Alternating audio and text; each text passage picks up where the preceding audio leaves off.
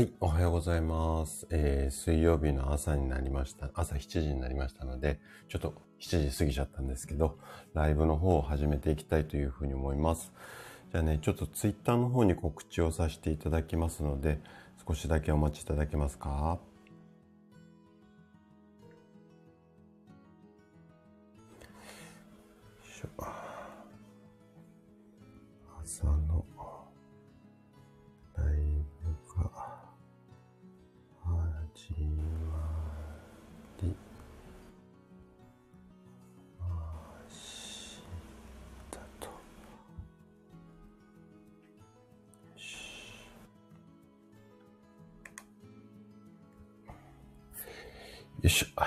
待たせしました。おはようございます。改めまして。えっ、と、今日はね、味覚障害について、あれこれ話をしていきたいかなというふうに思います。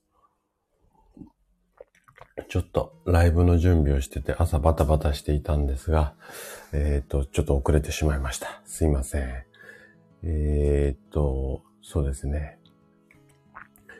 今日はね、ちょっと私の住んでるところは雨模様で、ずっと朝から雨降ってて、一日中ね、あの、雨降りだよっていう予報なんですけど、皆さんの地方はね、いかがでしょうかね？はい。あのーまあ、うん、雨自体はそんなに好きじゃないんですけど、やっぱりね、晴れだけだと植物とかお野菜とかもうまく育たないので、雨もいいかなっていうふうに思います。はい。あ、デコさんおはようございます。来てくださってありがとうございます。今日はね、味覚障害についてね、あれこれ話をしていこうかなというふうに思っています。いつもね、あの、配信も聞いてくださってありがとうございます。で、今日ね、味覚障害を話ししようかなと思った、まあ、理由っていうか、それがね、あの、もう、えっ、と、今週の週末ぐらいからね、早い方だとゴールデンウィーク突入して、まあ、何連休になるのかわかんないけど、一週間以上お休みの方とかもいらっしゃって、で、今年はね、だいぶ、まあ、コロナの影響なんかが、こう、少なくなって、で、えっ、と、みんな出かけるようなんていうニュースを見て、で、えっ、とね、この味覚障害って、コロナの、まあ、うん、後遺症じゃないかっていうことで、結構テレビとか、いろんなところで、こう、取り上げられることが多かったんですよね。最近はそんなに言ってる方多くないんですけれども、なので、まあ、こういったような症状に悩んでる方って、もしかしたら多いんじゃないのかなと思って、今日ね、いろいろとお話をしていこうかなというふうに思っています。で、もしね、あのーご自身がこういう状態じゃなくても、周りで、うん、もしかしたら悩んでいる方いらっしゃるかもしれないので、ぜひね、参考にしていただけるといいかなというふうに思うんですが、で、意外とね、自覚症状ない方も多いので、これからね、今日いろいろお話をしますけれども、なんかね、ちょっと引っかかるところがあれば嬉しいかなというふうに思います。はい。あ、師匠もおはようございます。来てくださってありがとうございます。あのー昨日、昨日か一昨日か、高野さんとライブやられてたんですね。はい。あの、聞かせていただきました。はい。あのやっぱりなんか、あの落ち着いたお二人のお話、いいですね。はい。うん。あのなんか、私もあんまりペラペラペラペラ、こう、期間中のように喋れないので、ゆったりとした感じは、こう、聞いてて楽しいかな、なんていうふうに思います。はい。あ、シュウさんもおはようございます。来てくださってありがとうございます。あ、あ、そういえばね、ちょっと話全然飛んじゃうんですけど、今、あのここはスタイフなんですけれども、あのラ、ネットラジオって言っていいのかな？音声メディアって言っていいのかな？そこでまあ多分一番の会社さんなのかな？えっと、ボイシーってあるじゃないですか。で、先日ね、あの、ボイシーの社長が書かれた本を、もう夢中になってブワーって一気読みしたんですよ。で、それからね、その社長さんがやってるボイシーを毎朝ね、まあ10分前後ぐらいの番組をやられてるので、それ聞いてるんですけど、結構やっぱりなんか、うん、声にこう秘めた思いっていうか、声で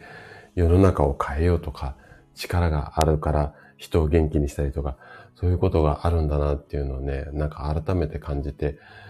うん、ね、本当はスタイフの中でね、こういろいろ聞くのがいいのかもしれないですけど、なんか自分が聞いてて結構ワクワクをしていて、すごく刺激をいただいてて、改めてね、ちょっとラジオ頑張っていこうかな、なんていうふうに思っています。で、うん。じゃあ話戻すと、えっ、ー、と、今日はね、そんなこう、頑張るのも含めて、ちょっと味覚障害についてね、できるだけこう、わかりやすくね、皆さんにお話をしていこうかなというふうに思います。で、味覚障害、なんとなくイメージ湧くとは思うんですけれども、あ、そうですね。えっ、ー、と、ごめんなさいね。あ話あっちゃこっちゃ飛んじゃって。えっ、ー、と、師匠、あの、こちらこそコラボまたぜひお願いします。あの、そうですね。年内にあと数回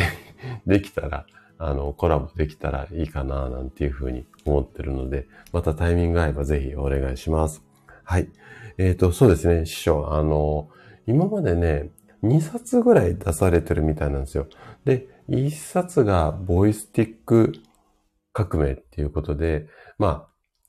世の中に、こう、声っていう、こう、なんていうのかな。今まで YouTube とかでこう視覚から入ってくるところだったんだけども、これからは耳から入ってくる情報でみんなこう検索しないで耳で聞いて何かするとか、あの、例えば今だったら、アレクサなんとかとかってあるじゃないですか。ああいうのが生活の一部になってくるので、声がだいぶこう生活をシェアするっていうか、そういう、まあ、革命が次起こるんじゃないのかなっていうことをあれこれね書かれていて、その中にラジオっていう位置づけがどうやってあの入っていくのかっていうような、まあね、そんなあの本なんですよ。結構面白いです。はい。私は好きな感じの本だったので、改めてね、ラジオ頑張ろうかな、なんていうふうに思、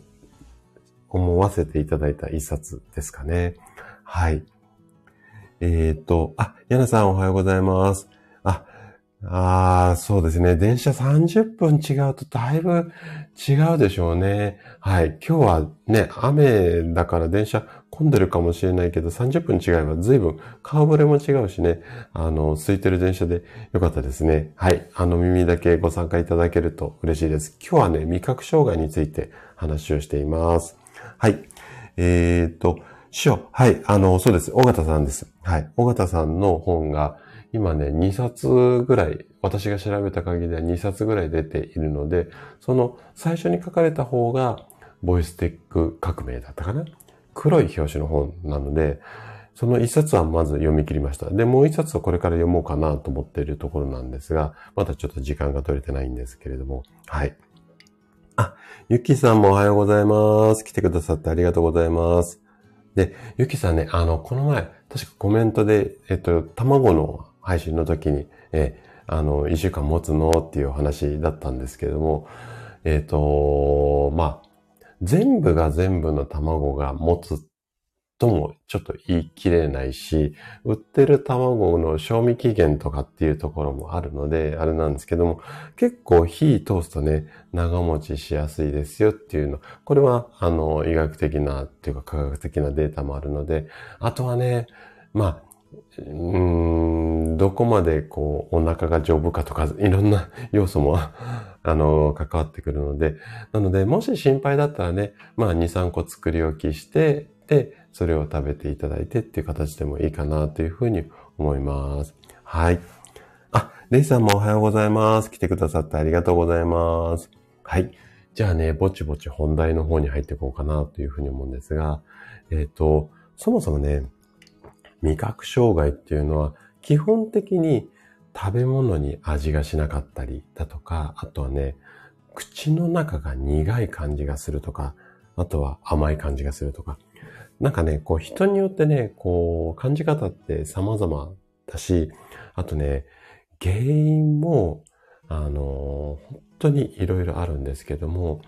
最近はね、ちょっとね、こんなのも原因じゃないの？っていうことを言われていて、これね、病名もついてるんですけども、心因性味覚障害って言われてる要、心の障害、要はストレスが原因で味覚に異常が起きてしまう。こんな状態まで発生している。これがね、味覚障害の、まあ、現状なんですよね。で、えっ、と、まあ、じゃあ味覚障害ってどんな症状が味覚障害って言われるのかっていうところをね、ちょっと深掘りして、あのー、話をしていこうかなというふうに思うんですが、なんか食べ物でこう、味が最近違うとか、うん、今まで薄味だったら物足りないとか、濃い味、ん？濃い味になってなんか薄味にしたとか、皆さんありますかね？はい。あの、結構ね、あの、年齢を重ねてくると味の好みが変わるなんていう、この辺もね、意外と味覚障害と間違われるケースもあるんですが、まあその辺もね、ちょっと後で詳しく説明したいと思うんですが、はい、あのー、こんな状態がね、ちょっと味覚障害かもしれないっていうところをね、深掘りしていこうかなというふうに思います。はい、えっ、ー、と、皆さん同士でご挨拶ありがとうございます。はい。あの、あ、あかりさんもおはようございます。来てくださってありがとうございます。あかりさん、あのー、深呼吸です。はい。で、あとはね、ああやって吐き出すことも大切だと思うので、ぜひぜひ、まあ、落ち着いて、えー、いただければと。なんか全然気の利いたこと言えないんで、申し訳ないんですけど。はい。あと、あ、ゆきさん、そうですね。あの、卵、あの、いろいろと工夫なさってみてください。で、卵ね、結構こう種類、スーパー行ってもいろいろ売ってるじゃないですか。黄色いのから、赤いのから、ね、100円台のものからね、一泊1000円ぐらいするものもあったりとか。なので、ちょっと物によりけりっていうところもあるんですが、ぜひぜひね、あの、やっぱり自分の体が一番答え大正解を持ってますので、からちょっと試してみて、体の声に耳を傾けながら、うん、あのー、自分なりの健康法を見つける。これがなんか一番王道かなと思いますので、はい。えっ、ー、と、レイさんが、えっ、ー、と、1年前ご主人がコロナに感染しましたが、しばらく味覚がおかしくなっていたようです。今は大丈夫みたいです。そうなんですよ。あのね、まだちょっとコロナ自体がね、得体の知れないものっていうところもあるので、はっきりとは言えないので、あくまでこういう可能性があるっていうことだけなんですけども、ちょっとね、この味覚障害とコロナって関連が深いんじゃないのかなっていうようないろんなデータが出揃ってきている状態です。なので、ただ、まだちょっと不確定なところがあるので、今日はコロナ以外のところでこんな、うーん、ことが原因で味覚障害になりそうで、まあ、こういうような対応方法をしていけばいいんじゃないのかなっていうところをね、できるだけわかりやすくお話をしていこうかな、なんていうふうに思います。はい。えー、っと、はい、そうですね、あかりさんね、あの、落ち着いていただいて。で、結構ね、私これで勝手にイメージしているんですけども、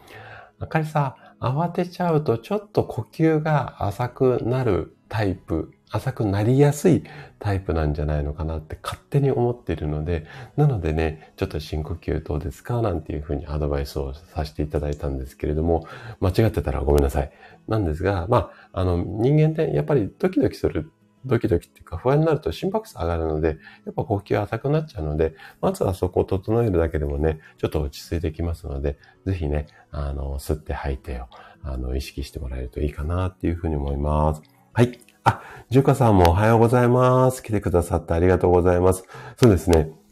ライブはお久しぶりですね。今日はね、味覚障害についてね、あれこれ話をしていこうかな、なんていうふうに思っています。はい。えっ、ー、と、NY さんもおはようございます。来てくださってありがとうございます。あの、この前の、えっ、ー、と、体重計、体組成計、あの、参考になれば嬉しいです。今ね、いろんな機能が、えっ、ー、と、備わってるし、えっと、まあ、体重だけじゃなくてね、そういうこう、体のこう数値化っていうか記録って、まあ、その測った瞬間で上がった下がったって皆さん結構喜んだり悲しんだりするんですけども、そうじゃなくて変化、経過をね、見ていくっていうことがすごく大切かなというふうに思っていて、で、うちの院でもね、最初に検査するんですが、最初の検査だけじゃなくて、1ヶ月とか3ヶ月おきに定期的に検査していきます。で、それで数字を確認しながら体の変化も確認するってことをやってるので、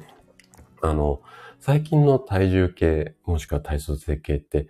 結構スマホとね、連動していることが多くて、データが勝手に送られてくるので、で、スマホの中で折れ線グラフとかが出て勝手に作ってくれるものとかもあるので、そういった意味ではね、結構数値管理するのって非常にやりやすいものもあるので、いろいろとね、あの、調べてみると楽しいかな、なんていうふうに思います。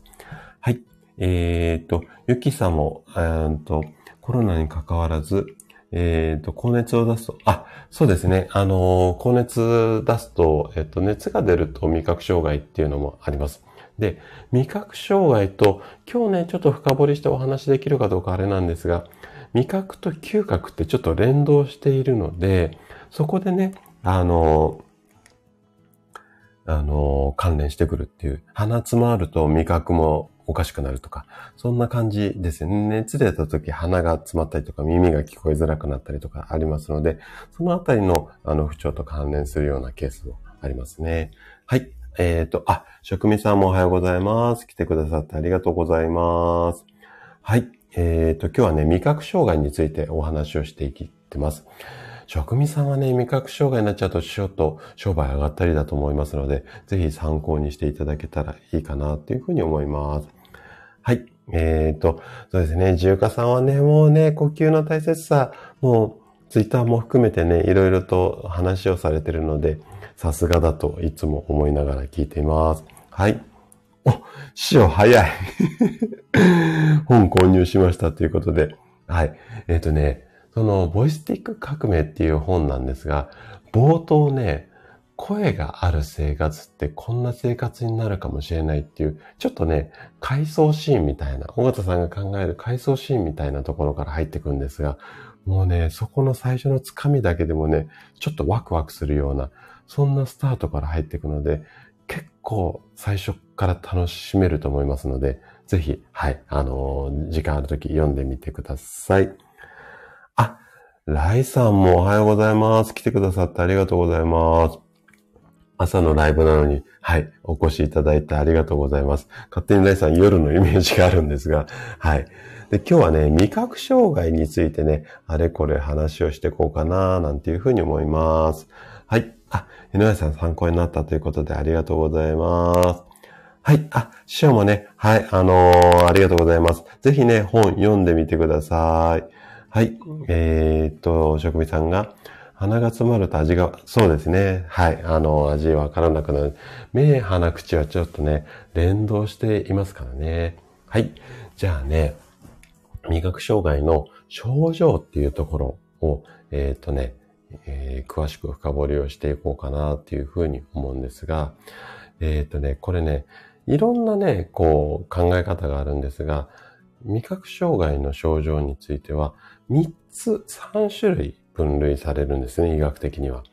どんな種類があるかっていうと、量的な異常と質的な異常と、あと今お話ししてた嗅覚異常。あの、匂いがおかしくなることによって味までおかしくなるっていうことですね。で、具体的な、まあ、うん、どんな時が量的でどんな時が質的かっていうと、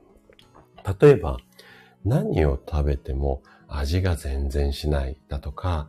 同じ味付けのものでもすごくこう薄味に感じるみたいな時には量的な異常っていうこう種類に入ります。で、今度は甘いものを苦く感じたりだとか、あとは、うん、口の中全体がこう苦かったりしょっぱかったり、あとはもう何食べてもね、なんかあんまり美味しく感じない。これは質的な異常っていうふうに言われています。で、あともう一つが、匂いも味も感じないっていう、こう、鼻詰まりに関する、えっ、ー、と、味覚障害なんですが、えっ、ー、と、コロナの影響、もしくはインフルエンザなんかもそうなんですが、いわゆる感染症って言われるものが原因になる味覚障害は、この嗅覚異常、鼻が詰まったことによって味覚に変化が生じてしまう。ここが原因として大きいんじゃないのかっていうふうに言われてるんですね。で、ちょっとここからね、難しい説明になっちゃうんですが、味、人間の味を感じるのは舌、あの、ベロのところなんですけども、下のところに未来って言われる、こう、ブツブツがあるじゃないですか。舌ってベーって出すと、ちょっとブツブツブツってなってるじゃないですか。あれ未来って言われるんですけれども、あそこが、えっと、味を感じ取って脳にこう信号が送られるんですよ。あれがセンサーになってるんですよね、未来が。で、これ甘い、しょっぱい、辛いっていうのが脳みそにこう、うんと、電気信号で送られて、それが、えっと、あ、これは甘いんだな、しょっぱいんだなって脳で判断する。こんなメカニズムなんですね。ごめんなさいね。ちょっとわかりづらかったかもしれないんですが。で、この未来の情報にプラスアルファして、匂いの情報も感じ取って、あ、こういう匂いでこういう未来がセンサーを感じ取ってるんだったら、じゃあ甘いんだなっていうふうに脳が判断する。みたいな、こんな流れなんですよ。なので、鼻が詰まると味がしなくなるっていうのはこういうシステムですね。じゃあ、なんで味覚障害になっちゃうのっていうところがコロナ以外のところですね。ここの原因についていろいろと話をしていこうかなというふうに思うんですが、まず一番多いのが、えっ、ー、と、栄養素で言うと、亜鉛って言われる栄養素なんですが、亜鉛聞いたことありますよね。亜鉛が不足することによって、味覚障害になりますよっていうことが一番多い原因というふうにされています。で、ここはね、ちょっと後で深掘りしていくので、これ以外は、あの、ここではちょっとね、さらっといくんですが、これ以外もね、いろんな原因あります。で、えっと、まあ、一番多いのはね、もう半分以上は亜鉛不足だっていうふうに言われてるんですが、それ以外の原因とすると、例えば、年齢重ねたことによる味覚が、こう、鈍感になって、要は、あの、人間の感覚って年齢重ねると味だけじゃなくて感覚鈍くなるので、要は、まあ、年取ったから味が感じられなくなったっていうことですよね。で、大体医学的には60代から70代ぐらいをピークに味覚障害を訴える人増えているっていうふうに言われています。はい。で、あともう一つが先ほど言った鼻が詰まって味が感じられないっていうところとか、あとはね、お薬の副作用でもね、あのー、味が感じられなくなるっていうこともあります。で、どういったお薬だと感じられなくなるのかっていうと、これあんまり多くないと思うんですが、まあ精神疾患、要は例えばうつ病を治すようなお薬とか、そういうもので、えっ、ー、と、味が感じづらくなることっていうのもあるんですけども、これはね、結構皆さんが関連するようなお薬もあるんですよ。例えば、痛み止めとか、あとは熱冷まし、まあ、解熱剤ですね。解熱剤とかって言われる。あとはね、アレルギーのお薬。この辺も味覚障害の原因となるものもあるので、ここはね、結構、うん、飲むことが多い方っていうのもいらっしゃると思うので、ちょっと注意が必要かなっていうふうに思います。あとね、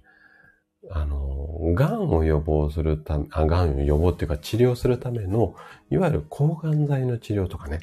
している時にも、あの、味覚障害が行う、あの、出てくるよ、なんていうふうに言われたりします。あとは、病気ですね。病気が原因で、えっ、ー、と、味覚障害になる。じゃあ、どんな病気かっていうと、例えば、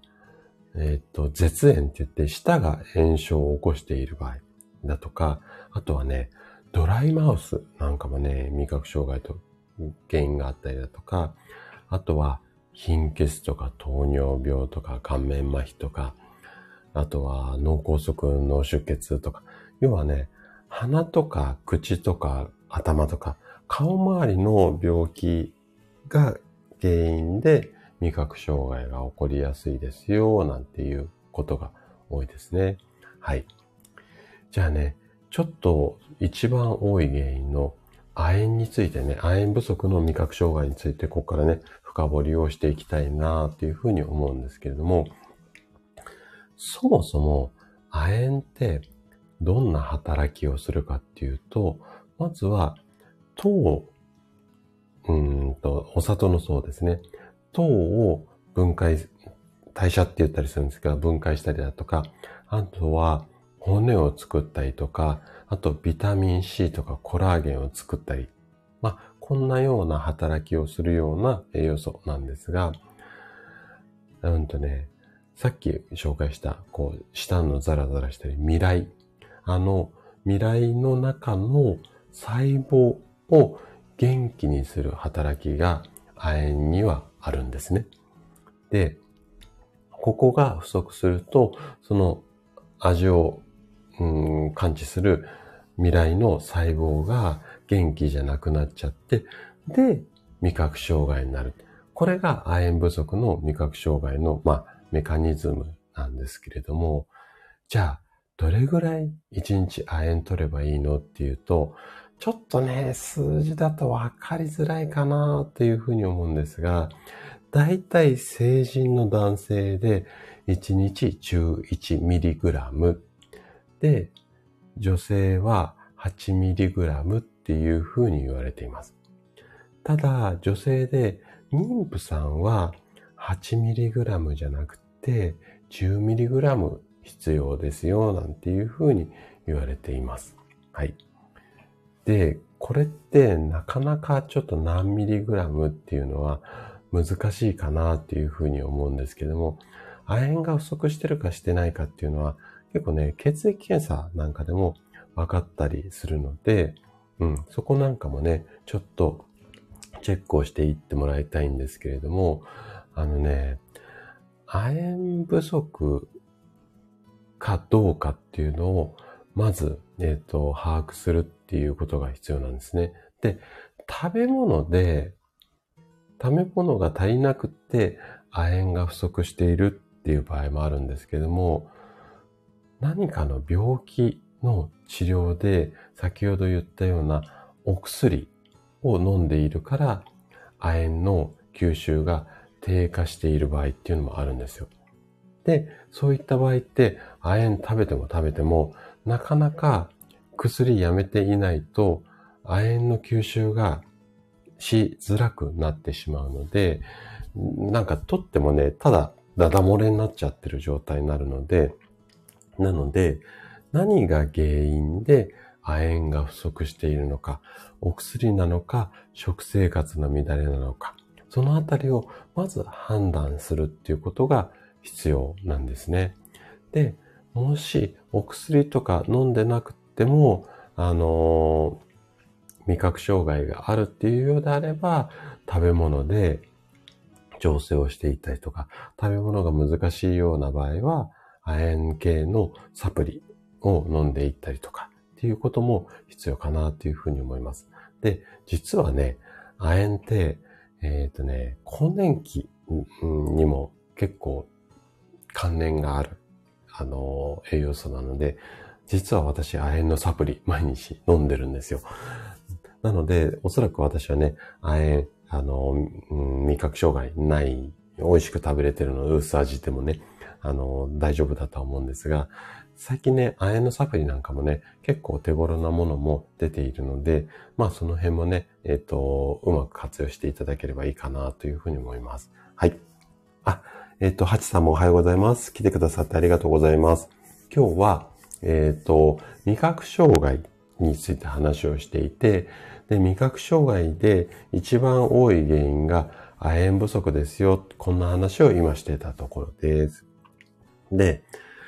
このね、亜鉛不足とか味覚障害、あ亜鉛不足とかじゃない、味覚障害の治療なんですが、ちょっとね、治療を始めるのが、遅くなる、まあなるほど、治りづらいっていうふうに言われています。で、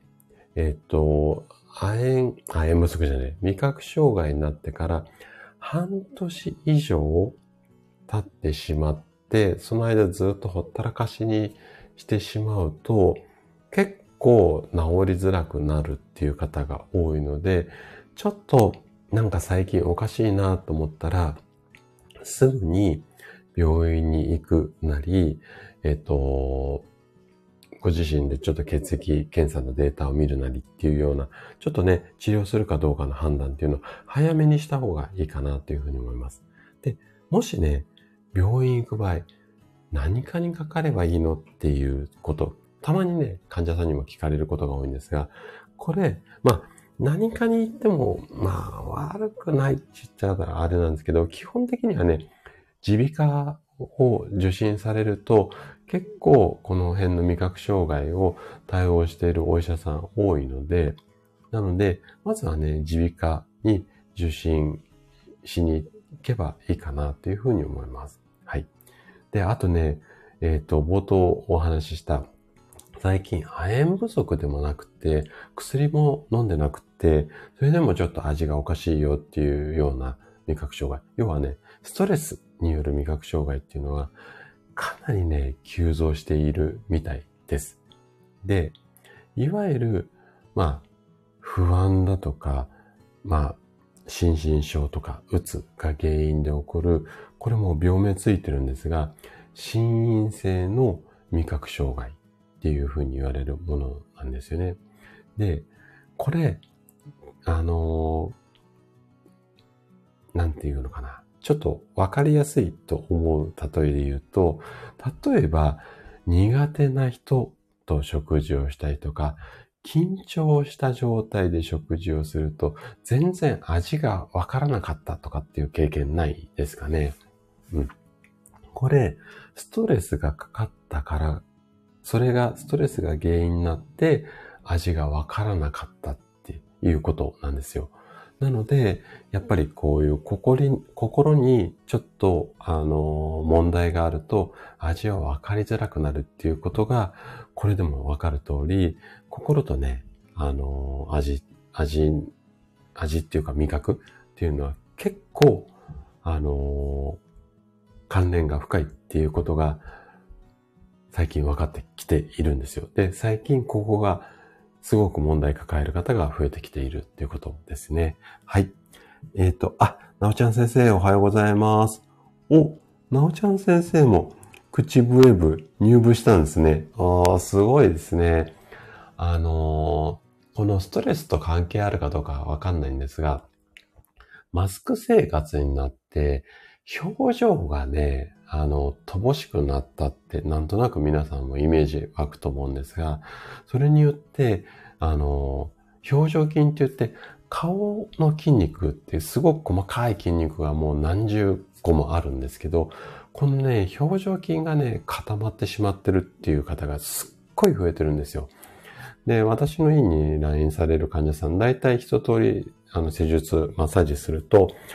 まあ、うつ伏せでね、全身やっていって、その後仰向けになって頭とか顔の周りを毎回ほぐすんですが、本当にね、顔が硬い方が増えています。最近。最近というかここ数年コロナになってから。なので、まあね、多分笑わなくなったからかな。要は口角がね、上がらなくなってしまって、口の周りの筋肉がすごく硬くなってるんですよね。なので、まあその対応として、口笛ってすごく、こう、ほっぺた膨らまして吹いたりするじゃないですか。って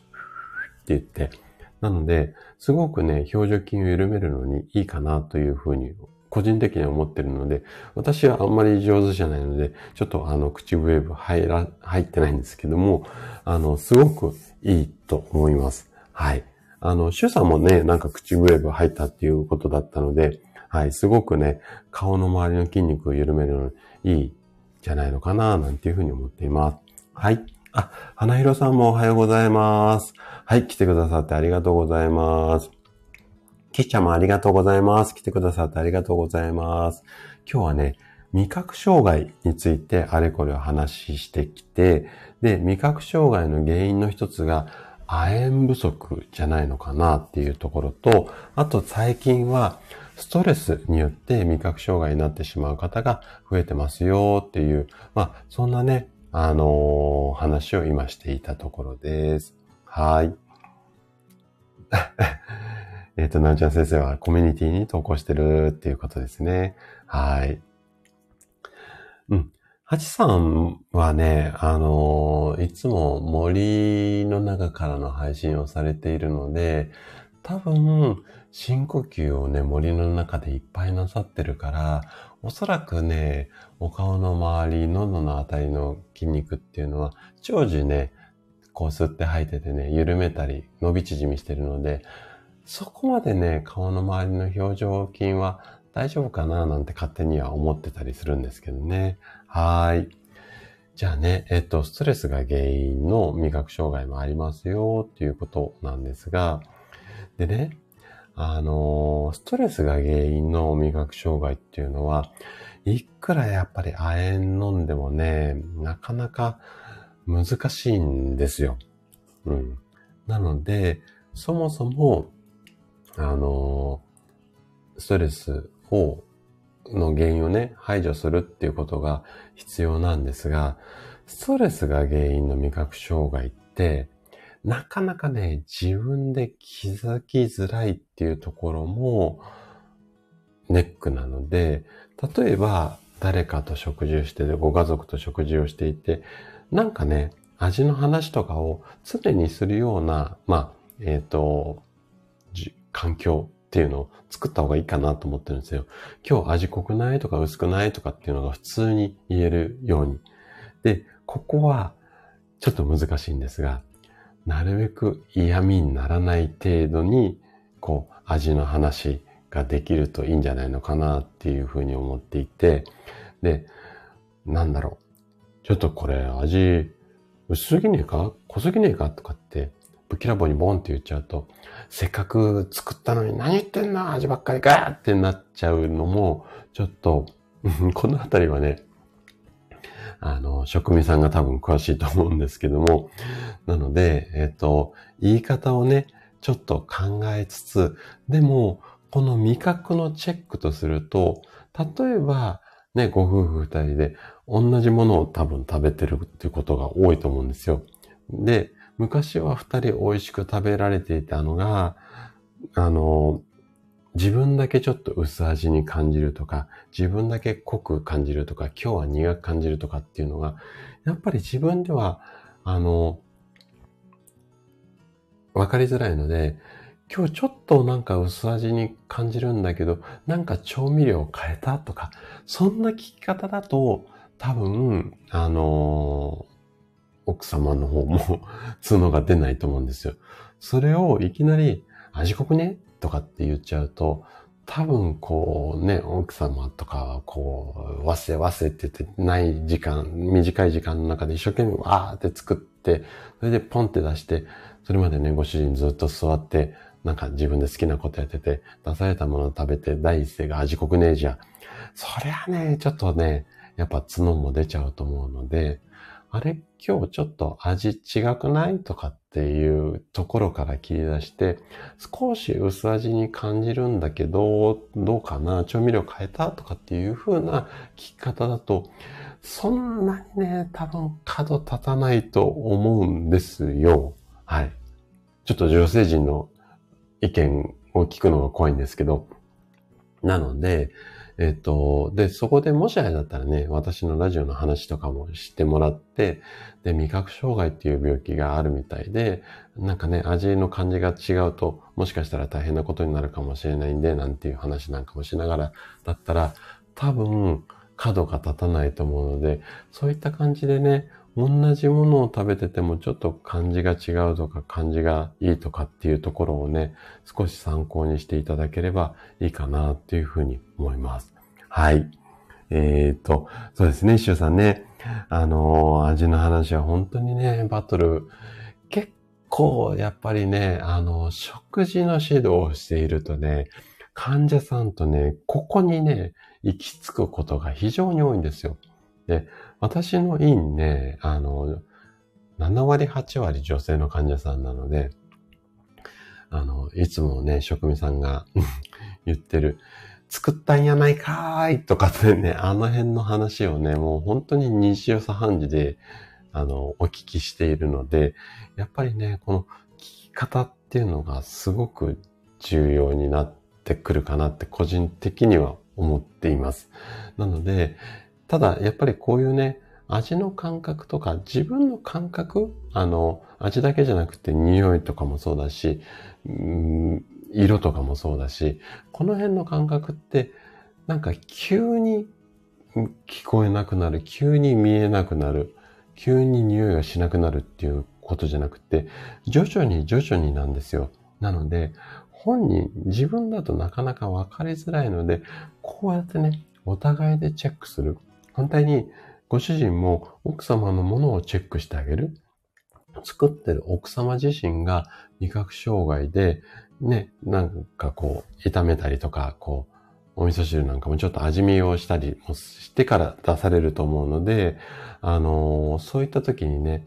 出されているものが、だんだん例えば味が濃くなっていくとか、だんだん薄くなっていくとかっていう変化があればね、同じ、例えば味噌汁。味噌汁なんかはね、すごくわかりやすいと思うんですけれども、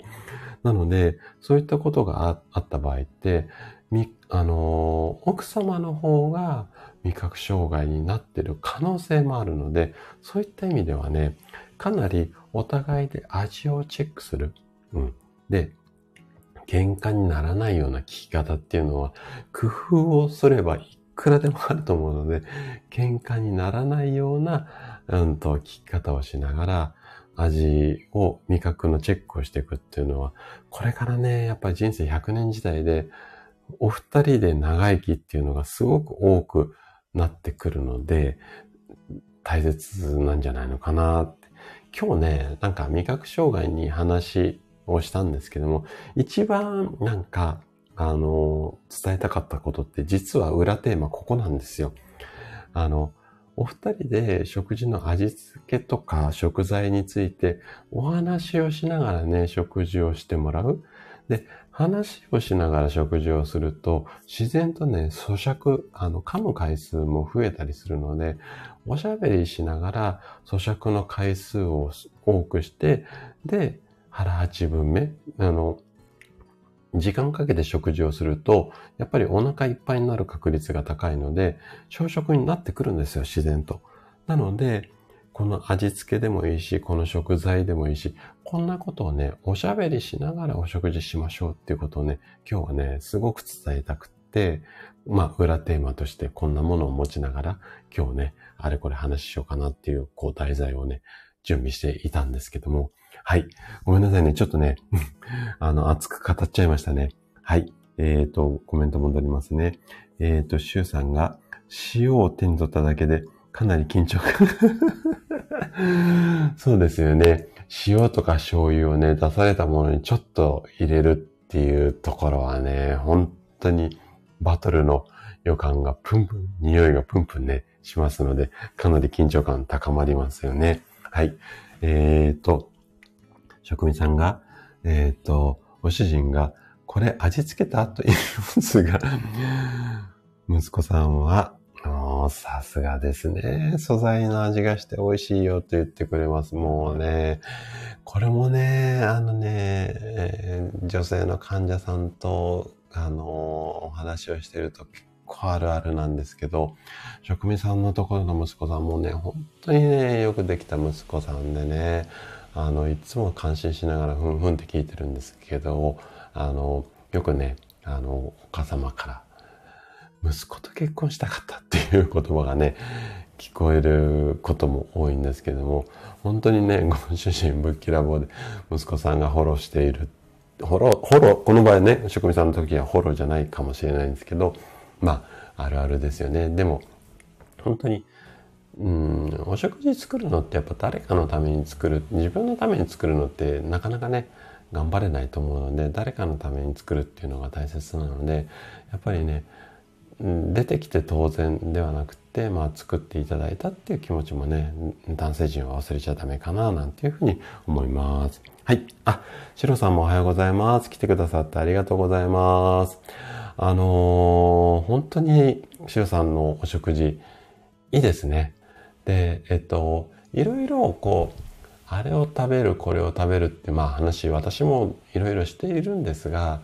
全くね、100点満点の食事を目指しすぎてしまうと、まあ、もちろん目指すのは悪いことではないんですが、目指しすぎてしまうと、ストレスになってしまうので、なので、私もね、チョコ食べるし、お酒も飲むし、まあね、たまに、たまにですけど、ポテチみたいなのも食べるし、お菓子ではね、あの、クッキーみたいなのも結構、うん、毎日じゃないですけど、食べたりします。なので、あの、全く食べなくなってしまうとストレスになると思うので、ちょっと食べちゃったなとか食べ過ぎちゃったな、飲み過ぎちゃったなっていうことが思った場合は、次の食事でコントロールする。これで、えっと、うん、一食一食を完璧にするんじゃなくて、一週間、トータルで見て、取りすぎ、飲みすぎにならないように、前後で調整する。そんなことがね、あの、大切なんじゃないのかなって思います。で、結構やっぱり、食事はこうじゃなきゃとか、姿勢はこうじゃなきゃとか、歩き方はこうじゃなきゃとか、ストレッチはこれを絶対やらなきゃいけないんじゃないのかとか。なんかね、まるまるでないとっていう風に感じがらめにしちゃう方って、やっぱりね、ちょっとね、治りが悪かったりするので、うん、やりすぎちゃったら次でカバーする。うん。あのー、なんだろうな。そうやってこう、デコとボコを上手に使って、こう、うまくコントロールするっていうのが、すごくね、大切かな、なんていうふうには思っています。はい。えっ、ー、と、ちょっとコメント戻りますね。えっ、ー、と、シュウさんが、職味さんの息子さんは、味がわかる人という、ああ、そうですね。人の気持ち。そうですね。わ、私、哲学あんま詳しくないんですけど、哲学って、ある程度、まあ、人の気持ちもわからないと語れないんじゃないのかななんていうふうには思っているので、すごく、あの、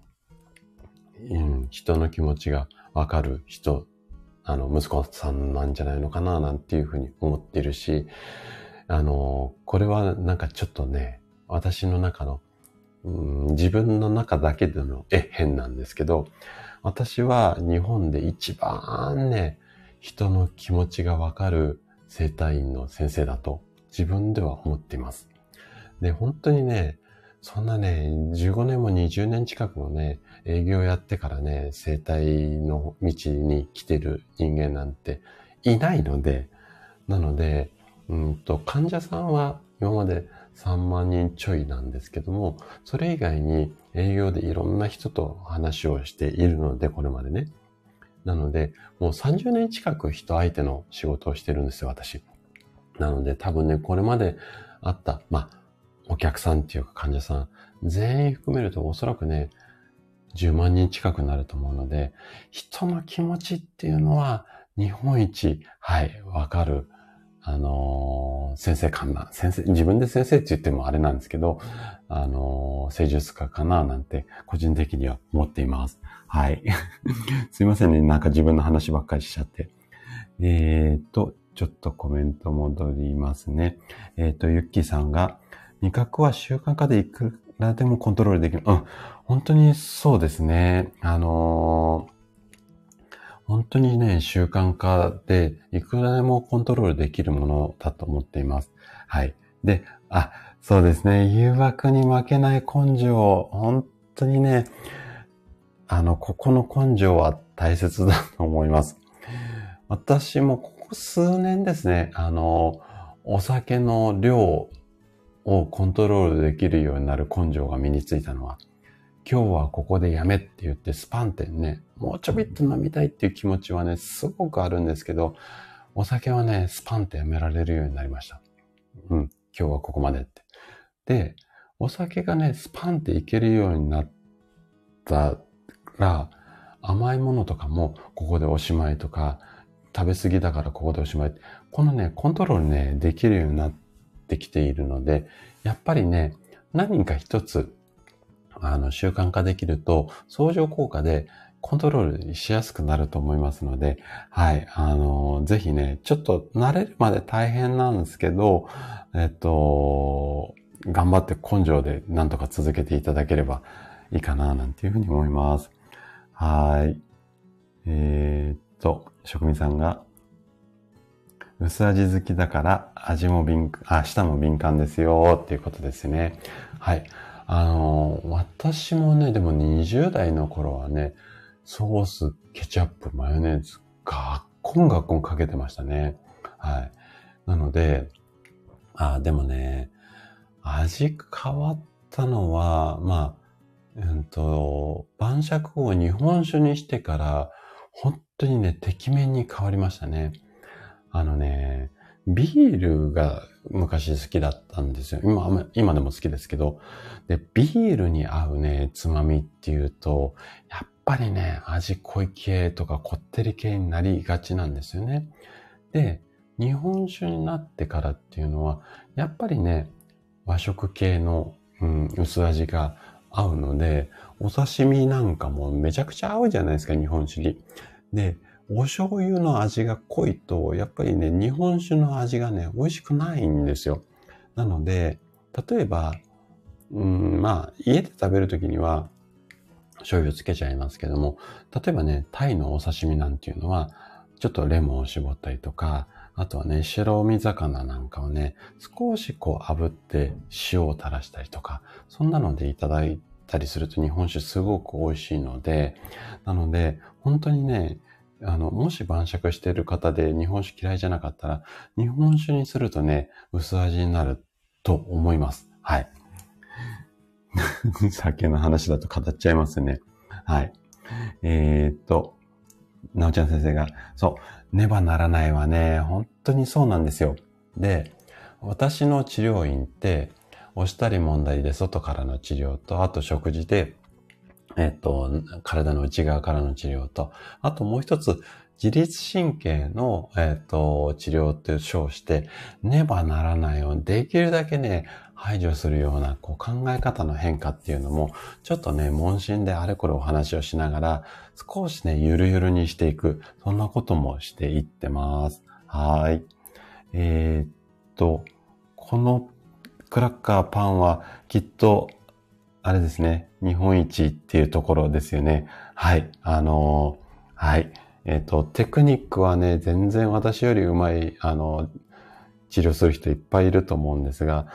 誰よりもね、人の気持ちはわかるつもりでいますので、そこだけはね、自分の自信で、まあ、それだけを軸にやらさせてもらってます。はい。あ、黒谷さんもおはようございます。そうですね。うちのね、母親も東北出身、あの、福島出身なんですよ。だからね、味濃いし、まあね、もう今多分ね、実家のご飯食べれないですね。私はもう味濃くて。はい。なので、まあね、あのー、できるだけね、まあ薄味、あとは調味料ね、あのー、この、ちょっとこう、こだわっていくといいんじゃないのかな、なんていうふうに思います。はい。あ、ハチさんね、ぜひぜひね、日本酒、もしね、お酒をたしなむんであれば、もうなんか、私はこれ実感してるんですが、日本酒、あの、おすすめです。で、日本酒だと、1日ね、1合、とっくり1個ぐらいだと、えっ、と、一応、あの、体に耐えうるっていうか、そのぐらいだったら問題ないですよっていうふうに言われるアルコール量なので、えっと、1合ぐらいをちびりちびりで、うんと、つまみを楽しみながら、そんな形がいいかなっていうふうに思います。私はね、ちょっと自分の肝臓のえっと、許容量が人より多いっていうのを信じて疑わない人なので、1日1.5合っていうね、ちょっと0.5だけサバ読んで、あの1.5合を毎日楽しんでいて、本当はね、2合も3合も全然普通に飲めちゃうんですけど、1.5でやめて、で、明日の楽しみにとっています。はい。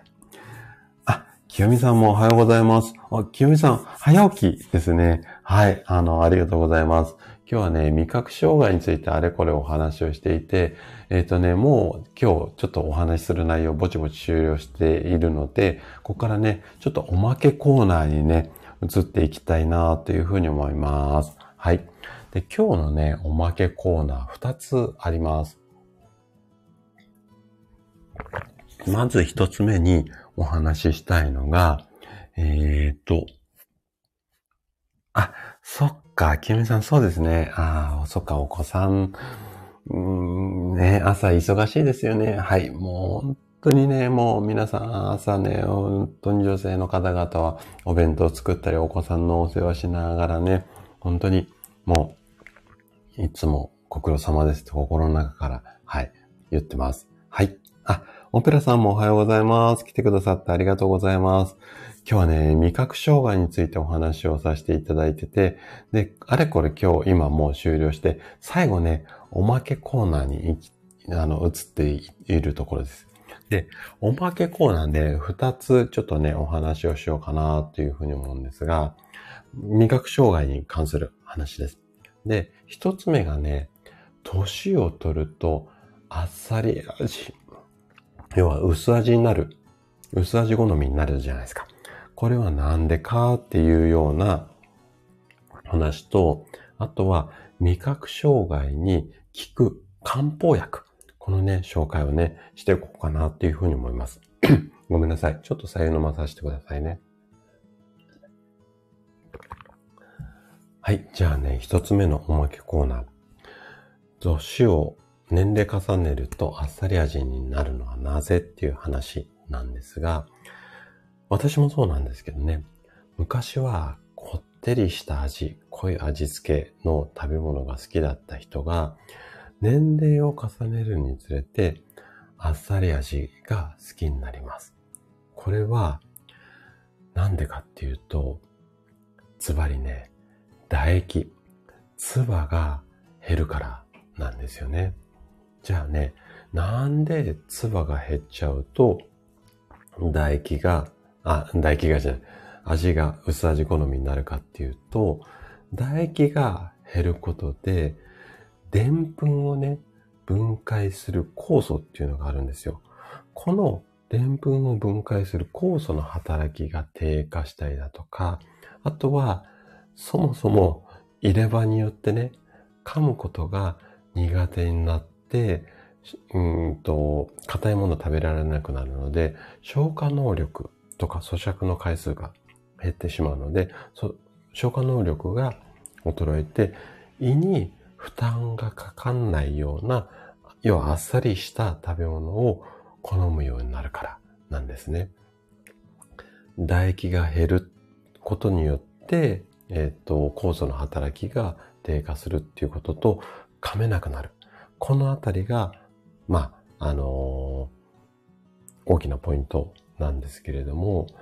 なので、あとはもう病気が原因ですね。高血圧とか糖尿病なんかの食事療法をしている方も多いので、塩分が控えめになって思考が変わってくる。味覚が変わってくる。このあたりが原因なんですよね。だそもそも唾液が少なくなるっていうことですね。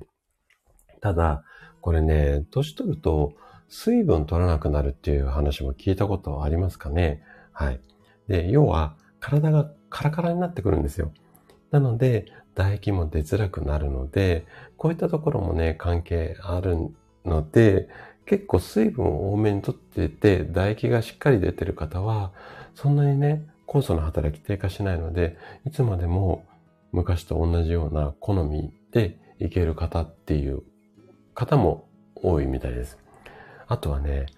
脳の感覚が麻痺しちゃってる方。要は、昔から濃い味付けでずーっと来ちゃってて、もう感覚が麻痺しちゃってる方は、麻痺したまんま、あのー、濃い味付けが好きな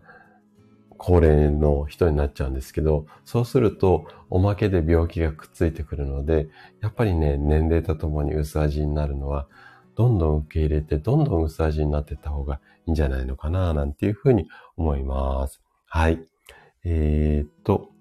えー、っと、えー、っと、皆さん同士でご挨拶ありがとうございます。はい。あ、オペラさんね、アーカイブもね、ぜひぜひ聞いてみてください。えっ、ー、と、清美さんが、そうなんですよ。唾液がね、低下して、あとはね、唾液が低下すると、あの、口の中って、唾液で、こう、殺菌、あ、殺菌して、要は、体に悪いものが入ってこないようにするっていう、こんな効果もあるんですよ。でも、唾液が少なくなると、うん、悪いものがダダ漏れでこう口の中から入ってきちゃうので、なので、年齢重ねるとちょっと病気になりやすかったりっていうのも、まあ、免疫力落ちるとかうんぬんもあるんだけども、そういうものも原因だったりするので、口の中は、まあ、びちゃびちゃにっていう言い方がいいかどうかわかんないんですけど、そういう状態をキープしていくっていうのも、すごく、あの、大切だったりするんですよね。はい。あ、エリカさんもありがとうございます。はい。あの、モグリンチョでありがとうございます。はい。えっ、ー、と、清美さんが、うーん、そうなんですよね。乾きに気づかないんですよ。なので、えっ、ー、と、もう、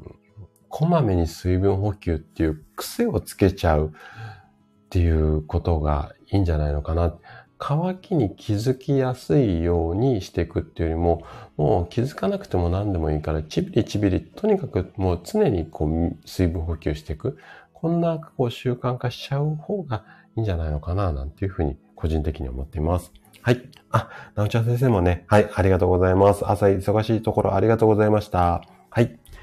じゃあね、えっ、ー、と、一つ目のおまけコーナーです。じゃあ二つ目。二つ目が、味覚障害。基本的にはね、さっきお話ししたような亜鉛、あの、ご自身で、えっ、と、食べ物で調整してもいいし、あとは病院行って受診して味覚障害ってなった場合、亜鉛を含んだお薬を処方されるっていうケースも多いんです。はい。なんですが、それでも症状が改善しない場合は、他のお薬が出る場合あります。で、その、どんなお薬かっていうと、例えば、ちょっとね、精神的に少し脆くなってるなっていうふうに先生が、えっ、ー、と、判断した場合は、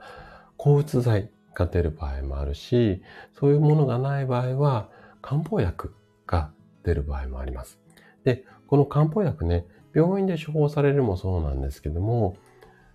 市販されているものを今日ね、紹介しようかな。Amazon とかでも買えるようなやつを紹介しようかなと思っているので、もし亜鉛をちょっとコントロール、あの、意識してもらっても、まだ味覚障害残っているな、症状があるなって言った場合は、ちょっとね、この辺の漢方薬なんかも、うん、ご自身の判断にはなりますが、えっと、参考にしていただけたらということで、二つね、ちょっと紹介しようかなというふうに思います。はい。あ、スタッカートさんもおはようございます。まるまるさんもおはようございます。今日は味覚障害についてあれこれお話をしていて、で、今日最後の今ね、おまけコーナーのところで、えっ、ー、と、漢方薬をね、二つほど紹介しようかなというふうに思っています。で、えっと、一つ目がね、もう漢字がね、全然漢方薬の漢字って全然当て字で難しいので、えっと、うまく説明できないんですが、えっと、読み方言いますね。えっと、一つ目に紹介したいのが、補中液糖っていう、えっと、漢方薬です。補中液糖です。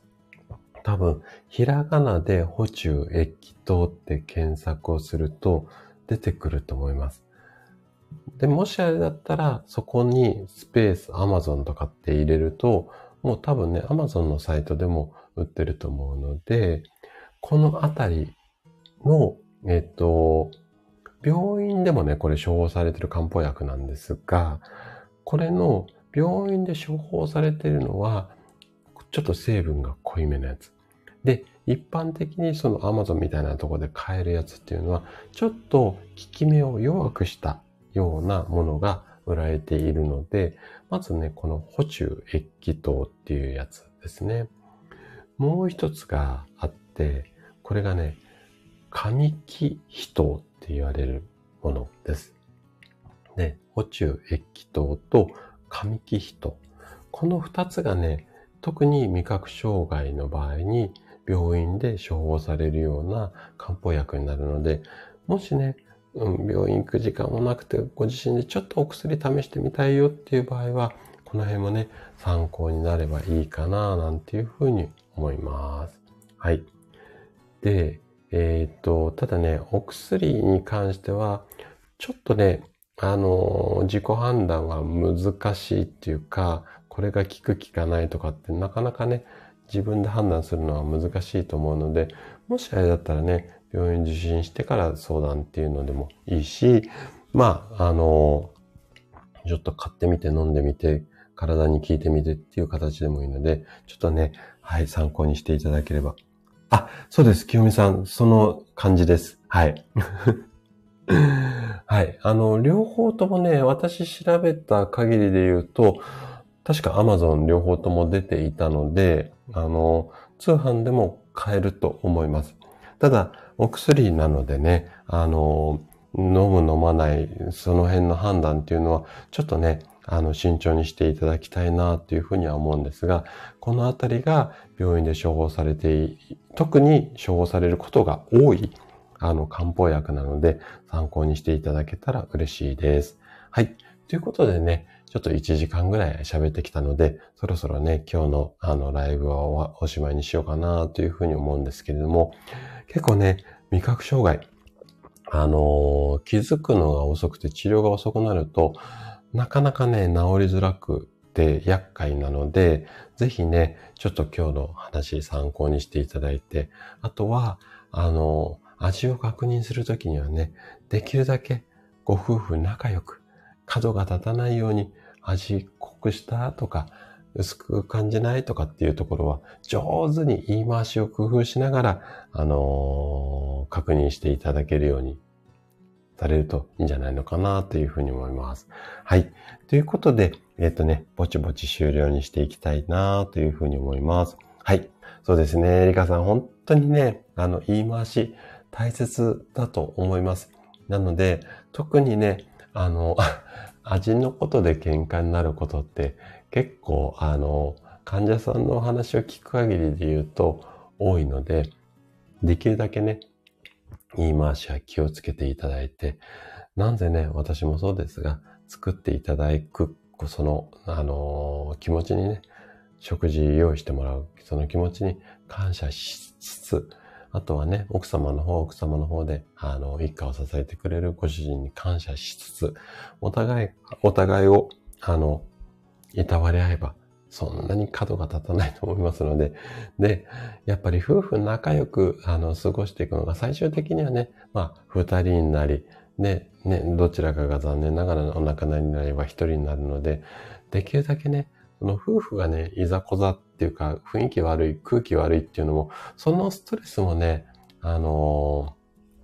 ー、不調の原因になったりしますので、できるだけね、仲良くいい空気で過ごすっていうのも大切になるので、ぜひね、あの、いろんな意味で参考にしていただけたらいいかなというふうに思います。はい。ということでね、今日ぼちぼち終了にしていきたいというふうに思います。で今日はね、ちょっと関東地方は一日雨の予報なんですが、これからね、まあ、仲良くするためにも私は今日お休みなので、えっ、ー、と、傘さしながら、のんびりおしゃべりしながら、えっ、ー、と、買い物に行きたいなっていうふうに思っています。はい。じゃあね、今日は皆さん来てくださってありがとうございます。また、来週ね、あのー、水曜日朝7時から、えっ、と、ライブやらさせていただきますので、えっ、と、お時間あったら、さん、あの、遊びに来てくれたら嬉しいです。はい。ということで、今日はこの辺で失礼したいと思います。はい、ありがとうございました。